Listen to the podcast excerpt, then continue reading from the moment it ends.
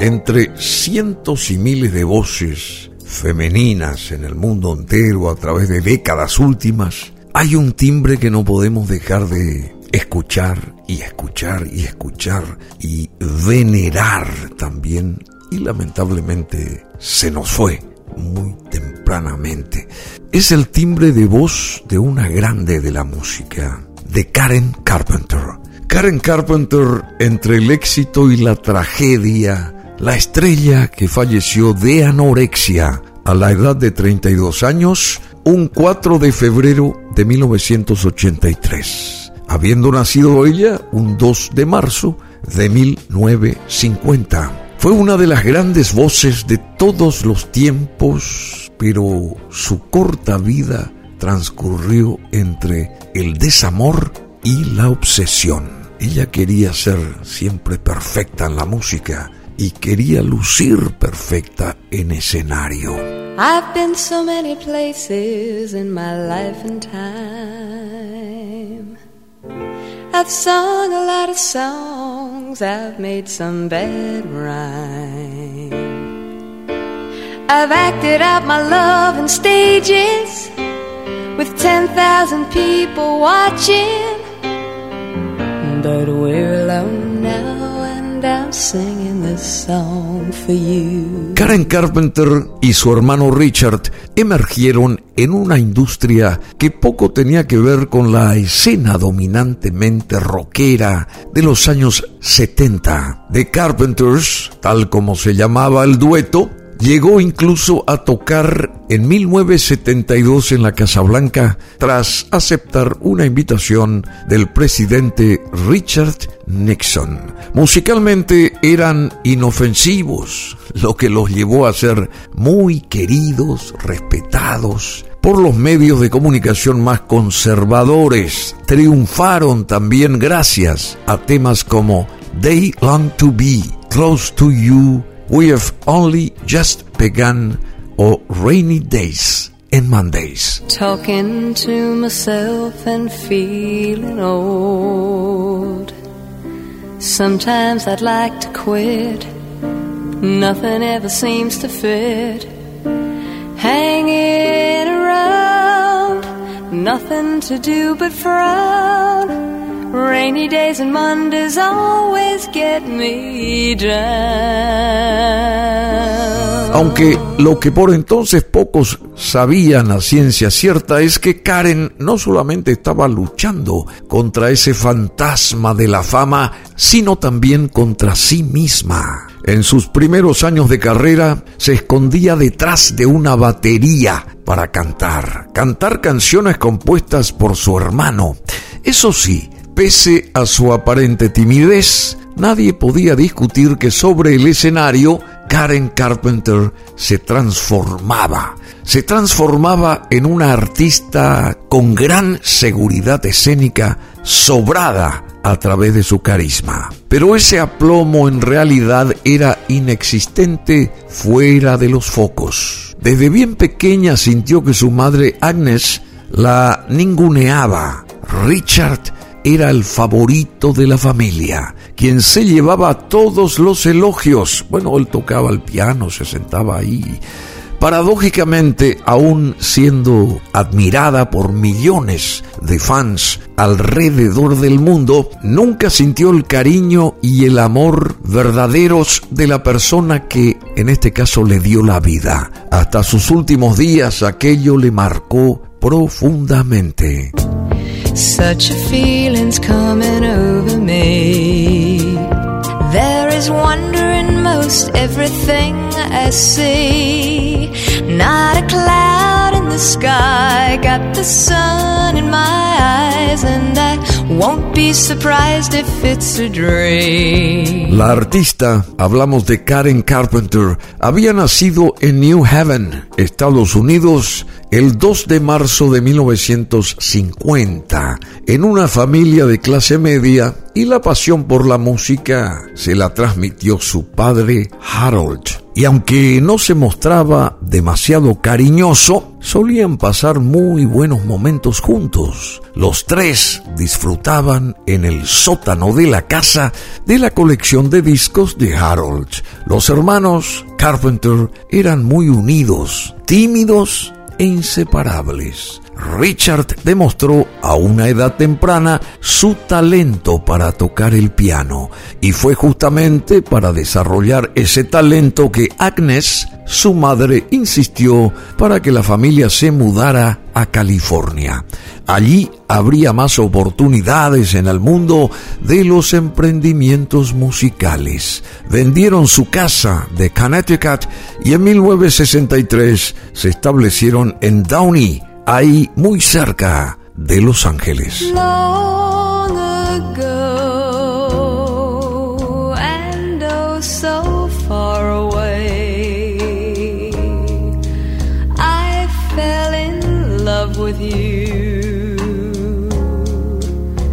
before the second show.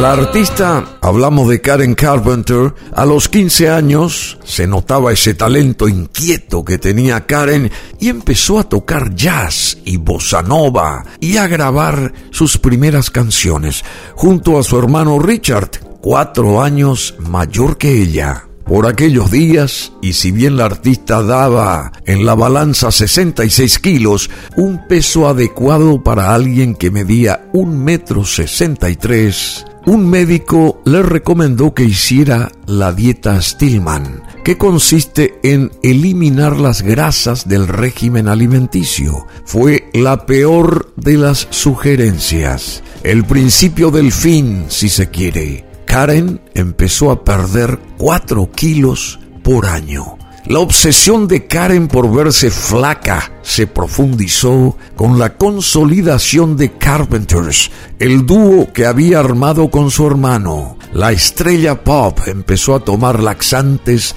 y pastillas para adelgazar hasta 90 por día y abusaba del jarabe de ipecacuana para provocarse vómitos y además hacía ejercicios físicos de manera compulsiva. Su figura era cada vez más esquelética, pero ella se veía gorda al mirarse al espejo. Por entonces, anorexia era una palabra casi desconocida. Aún así, un amigo intentó hacerle llegar a la cantante un artículo que había leído en las publicaciones del Reader's Digest, pero su madre no le entregó el recado y mucho menos se mostró dispuesta a hacer una consulta psiquiátrica, algo que sostenía estaba reservado para aquellos dementes.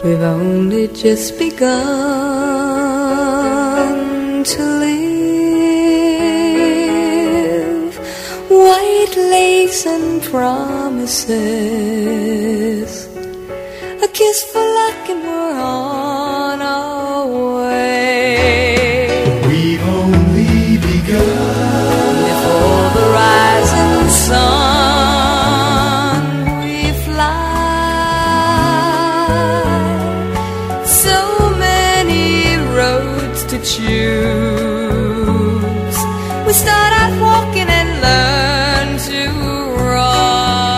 1975 nadie podía ignorar que había un grave problema con la salud de Karen. Con apenas 40 kilos ya, física y mentalmente, estaba exhausta. En los conciertos que ofreció en Las Vegas, en Nevada, allá en el oeste de Estados Unidos, muchos seguidores pensaron que padecía algún tipo de cáncer, pero nada más lejos de la realidad, a pesar de que pocos estaban familiarizados en aquel momento con los trastornos de las conductas alimentarias. Verdaderamente Karen fue una de las primeras figuras públicas en padecer anorexia nerviosa.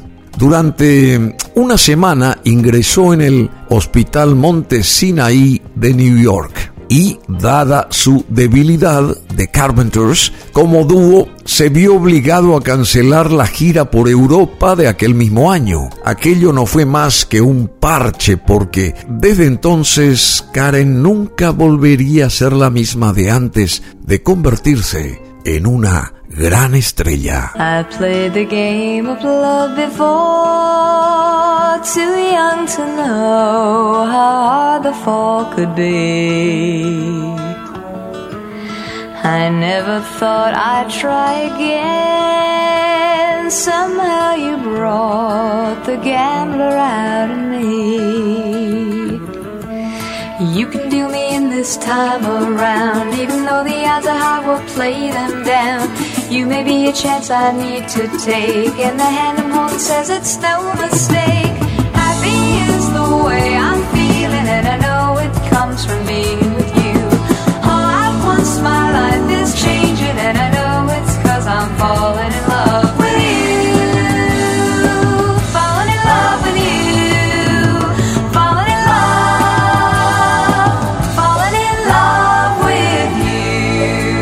Con 10 discos de estudio, más las compilaciones, Carpenters vendió en total arriba de 120 millones de copias. No por nada, claro, tienen su estrella en el Paseo de la Fama en Hollywood estos hermanos y construyeron una fama que luego de aceptar una invitación del presidente Richard Nixon en 1972 los llevó a tocar incluso a presentarse ahí en la propia Casa Blanca. Además, Karen fue ranqueada como una de las 100 grandes mujeres del rock and roll por VH1 y se ganó un lugar entre las 100 cantantes de todos los tiempos, según la revista Rolling Stone. Tal como lo describen los especialistas, los Carpenters como dúo representaba esa parte de la generación de los 60 que sintió los terremotos culturales, pero nunca rompió los lazos con la vida convencional. En el mismo análisis agregan expertos, tenían maneras educadas, dentaduras perfectas, ropas de buenos estudiantes, eran capaces de censurar alguna canción si les parecía que la letra tenía versos atrevidos y editaban regularmente discos navideños sin ninguna ironía. No se mezclaban con aquellas bandas rockeras o con los hippies, eh, ni tampoco en las protestas por los muertos en Vietnam.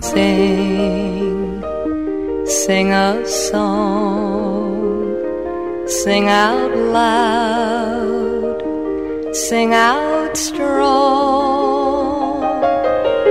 sing of good things, not bad. Sing of happy, not sad. Sing, sing a song. Make it simple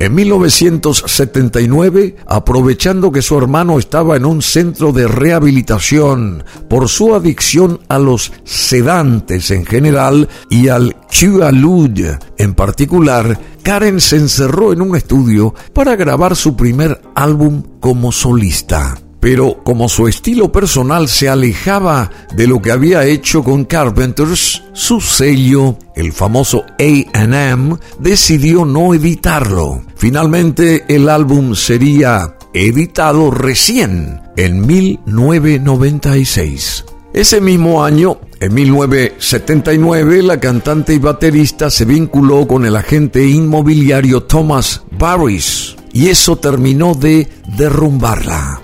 Barris no solo la engañaba con otras mujeres, la maltrataba y vaciaba su cuenta bancaria. Además, se burlaba de su delgadez. Se te notan todos los huesos, le decía. Supuestamente era un tierno esposo. Pero eso no era todo. Poco antes de que se casaran, él le confesó que se había practicado una vasectomía y que no iba a poder tener hijos. Desconsolada, Karen Carpenter quiso suspender la boda, pero su madre, Agnes, la convenció de que no lo hiciera. Le dijo que las invitaciones ya estaban todas repartidas, ya habían sido enviadas y que ella ya se había hecho cargo de una buena parte de los gastos.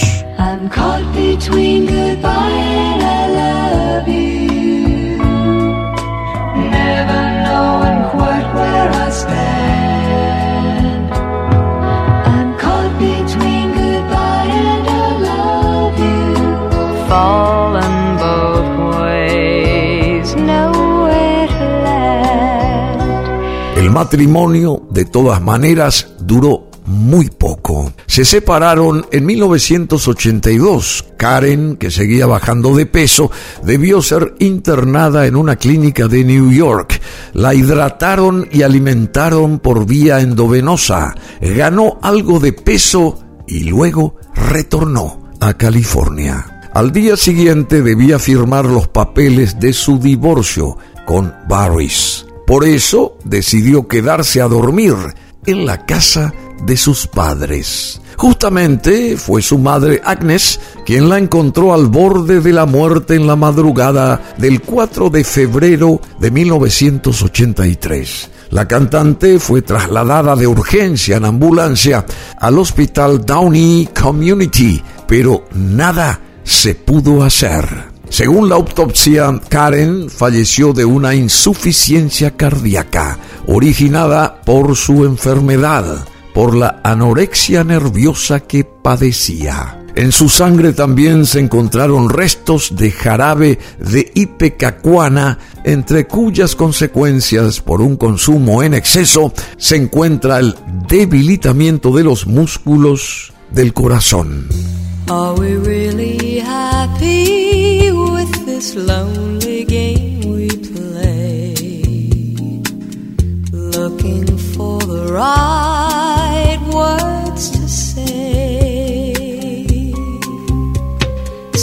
But not finding understanding anyway.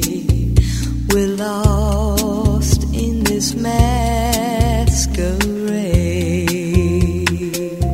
Karen pesaba 40 kilos. Sus restos fueron enterrados en el mausoleo familiar del Pierce Brothers Valley Oaks Memorial Park de Westlake Village. Karen fue una de las cantantes más emblemáticas de los años 70 y su voz angelical para muchos fue única. Este es un podcast de Karen Carpenter aquí en BM Online. Quien naciera un 2 de marzo de 1950 y fallecía un 4 de febrero de 1983 a la edad de 32 años.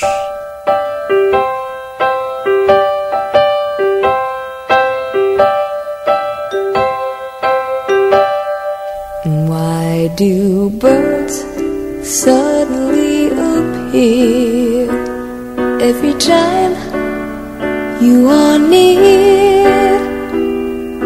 just like me. They long to be close to you. Why do stars fall down from the sky every time you walk by? Just like me, they long to be close to you.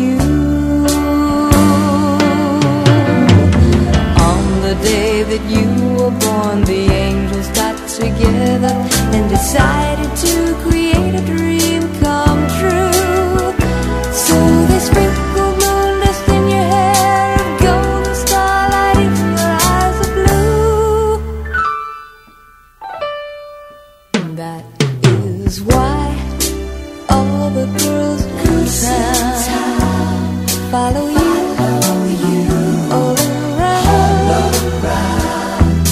just like